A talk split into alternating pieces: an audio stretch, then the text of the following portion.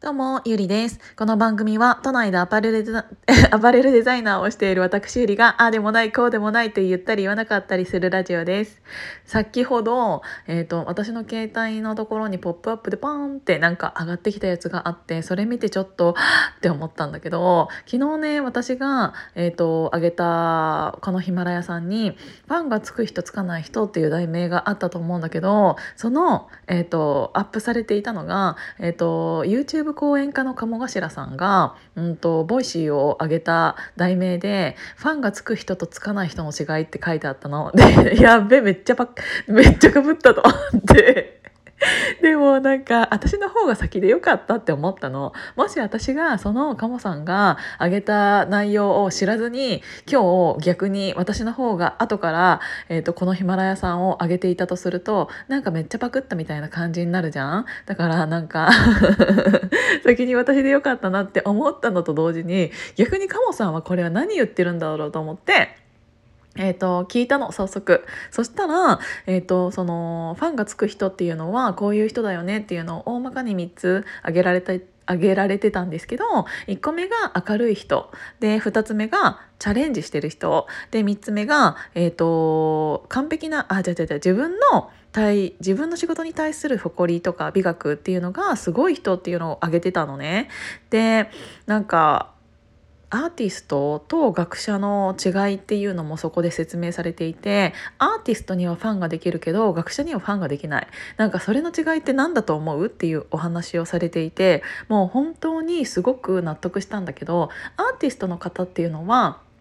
なんか、えーと、自分の美意識とかなんかこだわりっていうものをとことん追求していつでもいつでもなんかこうバージョンアップしているじゃないですか。でいいものをいつでもこう何て言うんだろう求めて自分で活動しているんだけど学者っていうのは今あるものに対しての、うんと、ロジック理屈っていうものを深掘りする人みたいな感じだからあのそういう意味でなんかそのファンがつくつかないっていうのは結構大きいよねっていういう話をしてたんだけどもう本当にその通りだなって思ってそうだからなんか自分は、えーと、学者ではないからどっちかって言ったらアーティスト方面なのかななっていうのはすごく感じてはいるんだけど確かに、うんと、その2つの違いって結構大きいなって思いましたなんか同じ時間を使っているのにもかかわらずファンを作り上げる人とそうじゃない人っていうのでなんか学者だからって理屈を深掘りしたとしてもファンができる人はできると思うんだよね。ね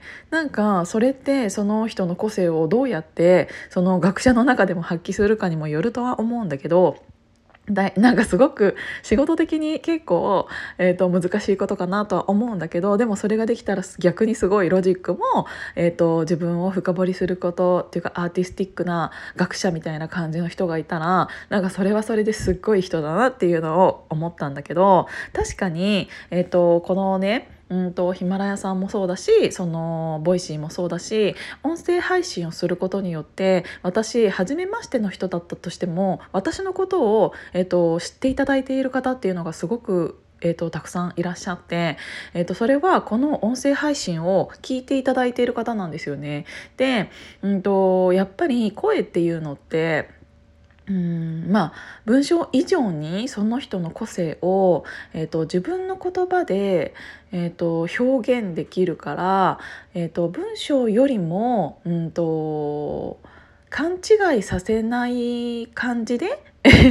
その人に、えーと、相手に、うんと、自分というものを知ってもらえるっていうのってすごく強いなって思った。で私がさ、うんと、最近めちゃめちゃ怒っていたじゃない？それが、えーと、その店員さんに対してのあ対してのじゃない店員さんの対応っていうのがめちゃめちゃ悪かったっていうのを、えー、とお話ししたんだけどもしこの世の中がもうちょっと音声配信例えばね音声配信というものでキャラというものがその人に確立されていたとしたらじゃあそのショップに行ってその人が音声配信しているのを私がそもそも知っていてってなったらもしかしたら起こりえなかった状態なのかなって思った。なんかちょっとのことでなんかさ店員さんには今完璧というものを求めてしまうんだよね私は。なんかなんて言うんだろう。それは知らその人のことを知らないからがゆえに求めてしまうことでなんかここの人のここがなってないとかなんかその客さ客目線でどうしてもなんか判断してしまうところがあってやっぱりたた例えばっていうか特に高級ブランド店とかに入った時の対応って必ずなんかうん最低限こういうところがしてほしいなって思う部分が厳しい目になってしまうんだけどもしその人が、えーと、ボイシーとかこういうヒマラヤとか音声配信をしているのを、えーと入っていく人がもし知っていたとしたら知ってたとしたらその人の愛嬌だったりとか意外とおっちょこちょいなんだなっていうものがえ、ー、とすでに知られていたとしたらなんかあの何て言うんだろう。ああの人今ちょっとなんかあんなことしちゃったけどあのそあの人らしいなとかなんかその個性を認めてあげることができたかもしれないのにそれが、うんと知らないからえーと、許せないっていうものってすごく多いな大きいなって思ったからあの自分を、うんと、自分の個性を外にアピールするとかアウトプットするっていうことって本当に重要なことだなって思いました。で私は、えーとこの音声配信を始めて何ヶ月？去年の7月から始めてまあ今年の7月で、えっ、と、1年になるんだけど、まあどこまで続くかと思ってやってはいるんだけどね、なんかあの本当にマイナスがなくて、えっ、と、ぶっちゃけ、えっ、と、嫌われることは全然あるよ。音声配信で私がこんなにも、ば、うん、バキバキ？何？ハキハキか。ハキハキ言うもんだから、その、えっ、と、音声配信を聞いて、あの、もう嫌だっていう人は、あの、どんどん離れていく。で、なんなら私に近づいてこない。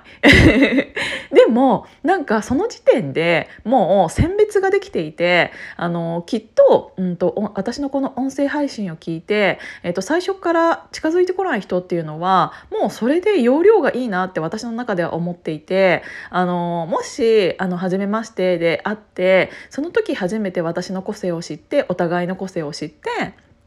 で、あのー、なんならさその1回会っただけじゃん1回飲み会にいただけじゃんあその人の個性なんて分かるはずもないじゃないですか。だけどこうやって自分が毎日配信しているものをたまに聞いてくださっている人がいるっていうだけであの私の個性っていうのがもうある程度理解してくださった方が会おうって言ってくれているっていうことがなんかどれだけ私にとってメリットしかないかっていうのを考えた時にだって会いたくなかったら会いたくないってあ会いたいなんて絶対に言わないし、えーとその時点である程度自分のコスうんと自分というものが認められた状態初めましたの初めましてなのにもかかわらず認められた状態っていうのはすごくありがたいしさっき言ったみたいにあのきっと会ったとしても会わない人っているじゃないですか。あの何回か会ってあこの人ちょっと性格的に合わないなっていう人って絶対にいると思うんだけど私が